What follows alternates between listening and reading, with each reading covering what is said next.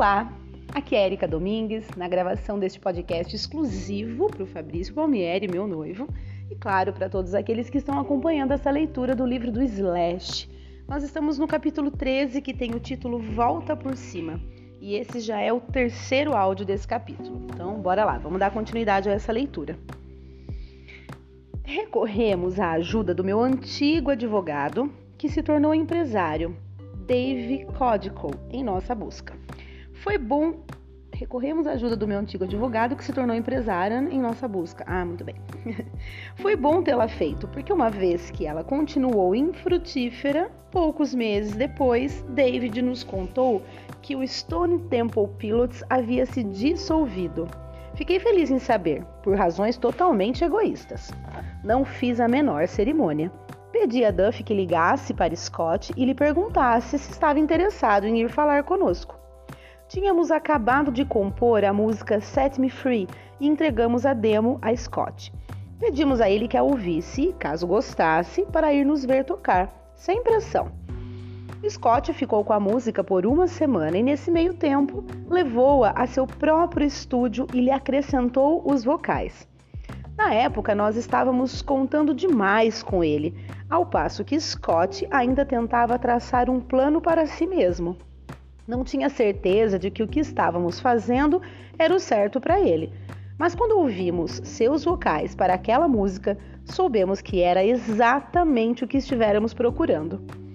O que Scott fez foi muito além de qualquer coisa que eu imaginara para aquela música. Ele a levou a um nível superior. Ela soou diferente e melhor do que qualquer coisa que fizéramos até ali. Nunca perguntei a Scott como se sentiu depois de ter gravado aquela letra. Tudo o que sei é que todos nós ficamos pra lá de empolgados e tive a sensação de que ele também. Scott entregou a música pessoalmente naquele dia. Entrou no Mates usando um daqueles chapéus de pescador sobre os olhos, um moletom com capuz e dois bolsos quase na frente. A porta da sala de ensaio ficava a cerca de 50 metros do palco onde estávamos mas, mesmo a essa distância, discreto como ele era, Scott tinha uma presença marcante que me chamou a atenção de imediato. Quando subiu ao palco para dizer olá, tive a sensação de que o conhecia havia um longo tempo. Conversamos, ouvimos a demo que ele fizera e pareceu mais como se estivéssemos nos reencontrando do que começando do zero. Os vocais de Scott nos cativaram. Eles juntaram todos os elementos em que estivéramos trabalhando estávamos totalmente engajados. O único problema era que ele não tinha certeza quanto a querer integrar nossa banda. Pensava em gravar outro, outro disco solo e também tinha alguns assuntos pessoais que vinha tentando resolver. David Codico, que fora trabalhar com Dana Define na Immortal como uma equipe de direção, adquiriu um interesse ativo por nós e preparou uma apresentação para a indústria no Mates. Tocamos apenas uma música, Set Me Free. Nossa plateia era formada por produtores de música, diretores musicais e coordenadores de música dos grandes estúdios de cinema. Tom Zutaut estava lá também. Foi mais ou menos como nos velhos tempos. Foi a primeira vez que a banda tocou junto para um público e acabou sendo interessante, porque Scott só apareceu momentos antes de termos de fazer a apresentação.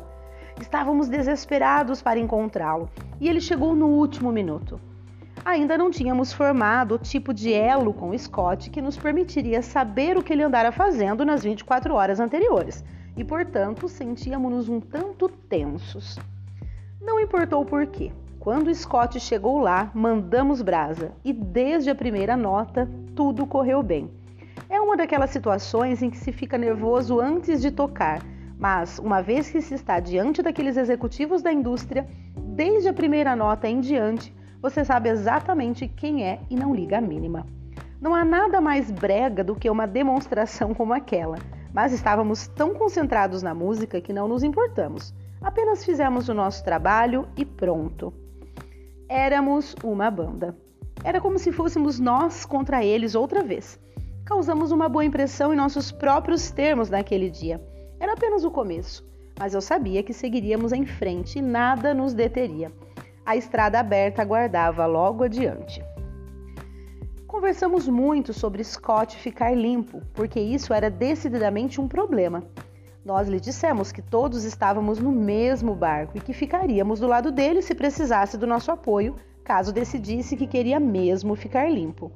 Não estávamos pressionando, mas apenas mostrando que entendíamos em primeira mão, para dizer o mínimo, e acho que no final das contas foi o que fez sentir-se mais à vontade.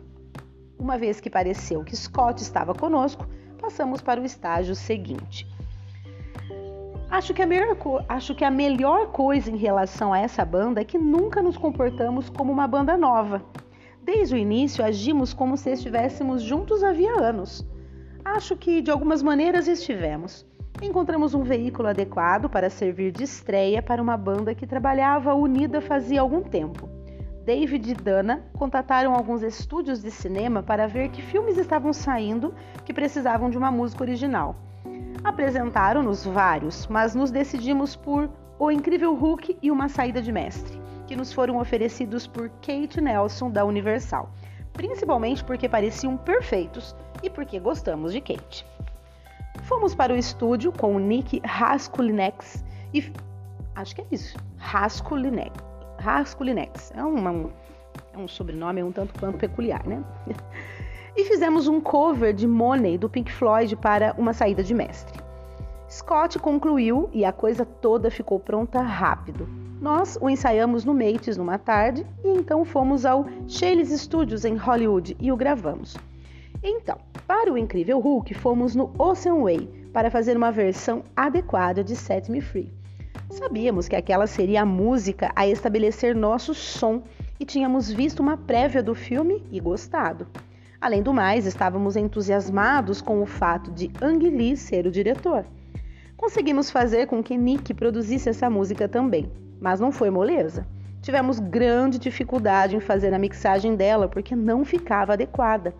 Acabamos fazendo uma série de mixagens e a terminamos na manhã do prazo final.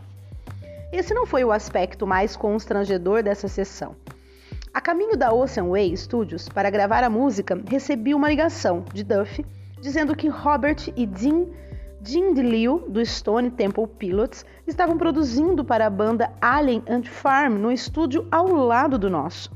Fiquei bastante preocupado com a maneira como Scott poderia reagir a isso. Cheguei lá antes dele para me certificar de que nada acontecesse e deparei com Robert na máquina de café na sala de estar. Ele se inclinava na minha direção enquanto eu preenchia meu copo descartável com água, sem fazer ideia de quem o cara era. Hã? Slash? disse Robert. Sim, oi. Oi, sou Robert Delio. Prazer em conhecê-lo, é uma honra. Ele pareceu simpático, mas eu ainda estava preocupado com Scott.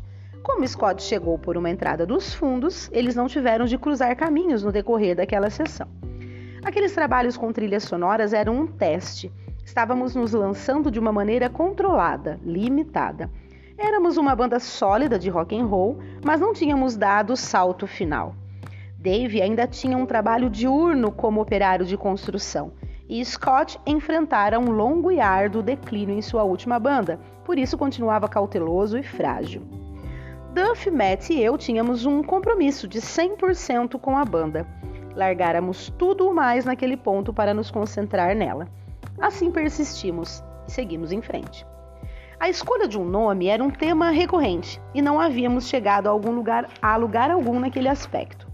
Numa noite, Perla e eu fomos ao cinema e não consigo lembrar o que assistimos, mas uma vez que as luzes se apagaram e os créditos se iniciaram, o nome Revolution Studios me chamou a atenção. Perla também mencionou algo a respeito. Tinha algo ali. Gostei do começo da palavra. Então pensei em Revolver. Pareceu-me um nome apropriado por causa de seus múltiplos significados. Não apenas evocava uma arma, revólver, mas também havia o verbo revolver, no sentido de girar, que me fez lembrar os movimentos de uma porta giratória, revolving door. E, considerando-se de quantos integrantes de outras bandas aquela era composta, pareceu-me adequadíssimo pois eles já haviam passado por várias portas giratórias. Além do mais, é claro, Revolver é o nome de um dos melhores álbuns dos Beatles. No dia seguinte, encontrei-me com a banda na Universal Studios, onde assistiríamos a uma prévia de O Incrível Hulk, para decidir se queríamos colocar nossa música na trilha sonora. Ao deixarmos o escritório de Kate Nelson rumo à sala de exibição, mencionei minha ideia do nome Revolver como uma possibilidade. Legal, gostei disso, declarou Duffy. Eu também, disse Matt. Scott ficou em silêncio por um minuto. Que tal Black Velvet Revolver? sugeriu. Aprecio a ideia de algo íntimo como veludo, velvet, justaposto a algo letal como uma arma. Pensei a respeito, concordei plenamente com, com o que ele quis dizer, mas parecia um nome longo demais. Ei, falei, que tal apenas Velvet Revolver? Perfeito, afirmou Scott. Todos os demais concordaram. Estávamos todos com o pensamento alinhado e me senti inspirado. Sentando-me, comecei a desenhar logotipos imediatamente. Cheguei ao VR que ainda usávamos e todos pareceram gostar dele também. Estávamos a todo vapor. Marcamos uma pequena coletiva de imprensa e uma apresentação no Air Ray Theater, primeiro para o pessoal da indústria, mas o público foi recebido também. Queríamos anunciar que éramos oficialmente uma banda, com um vocalista e um nome, e que gravaríamos um CD muito em breve. Acabáramos de compor Slither e a tocamos, bem como Set Me Free, It's So Easy, Negative Creep do Nirvana e Pretty dos Sex Pistols. Não foi muito uma questão de seleção de músicas, na época essas eram as únicas que sabíamos. Não importou, o grau de energia estava tão elevado que era quase palpável.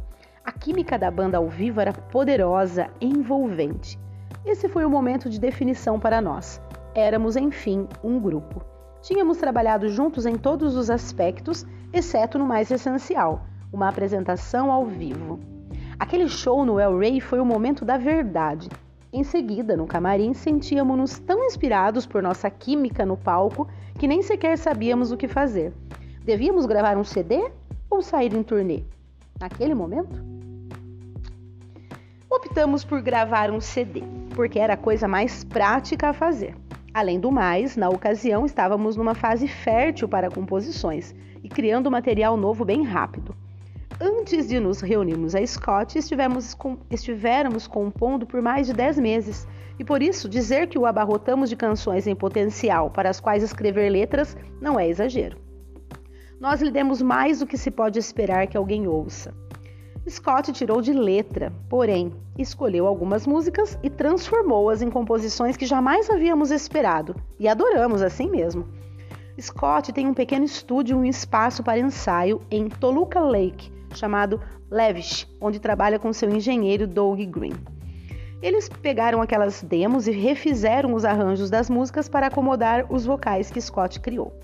Daquele imenso material, obtivemos Big Machine e Dirt Little Thing, enquanto continuamos a compor coisas novas, como You Got No Right, Slither e Sucker Train Blues, nos quais todos trabalhamos, como também uma música chamada Do It For The Kids, entre outras. Ficaram mesmo muito boas. Tudo parecia ir maravilhosamente até que Scott foi preso no estacionamento do Levish certa noite. Foi apanhado sentado lá com uma garota e eles tinham drogas no carro. Scott já estava na condicional e aquela foi a gota d'água. Foi um verdadeiro ponto de virada para ele. Quando saiu da cadeia, não voltou para casa. Rumou direto para seu estúdio, concentrou-se numa música que nós tínhamos lidado algum tempo antes e escreveu a letra da composição que se tornou Fall to the Pieces. Scott desabafou nessa música. É um retrato mais sincero de onde ele estava e daquilo com que lidava naquela ocasião em particular do que qualquer um poderia esperar ver. Cria de fato um panorama do que se passava com ele e, em consequência, conosco também. Gente, acho que eu vou parar por aqui, porque tem uma sugestão bem intensa aqui de pausa, três reticências, né? E também já tá dando aí quase 15 minutos de áudio. Infelizmente, esse é o tempo que eu tenho para gravar hoje. E eu espero que vocês estejam aí gostando desse final de livro, que nós estamos exatamente no último capítulo, tá? Depois só tem uma um pequeno aqui que é se não me falha a memória, o nome é esse, tá? Se não me falha a memória. Mas capítulo mesmo, esse é o último. Bom, por hoje é só, espero que vocês estejam amando como eu estou. Um grande abraço, um grande beijo e até o próximo áudio.